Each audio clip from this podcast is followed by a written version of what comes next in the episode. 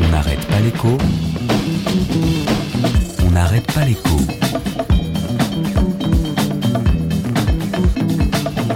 Alexandra Ben Saïd.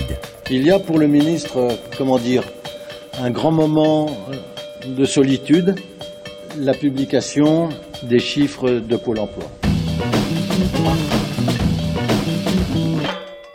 Est-ce que vous vous souvenez d'où l'on vient? C'était il n'y a pas si longtemps ce moment de solitude et de franchise du ministre du Travail. Repsamen, c'était en septembre 2015. Alors ce matin, février 2018, on peut regarder le chemin parcouru, le chiffre de la semaine. Ce n'est pas un chiffre Pôle emploi, c'est un chiffre de l'INSEE.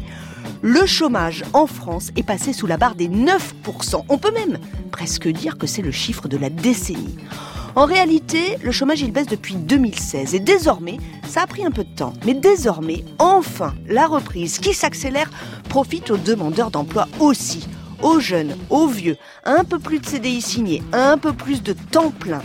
La question c'est, la reprise arrivera-t-elle jusqu'aux chômeurs de longue durée, jusqu'aux décrocheurs, jusqu'à tous ceux qui n'ont aucune qualification, aucun diplôme?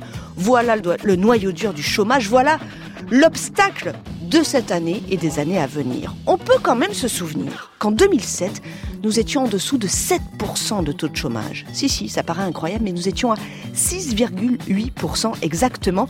Alors aujourd'hui, peut-on en France faire reculer beaucoup plus le chômage? Peut-on rêver de quasi plein emploi?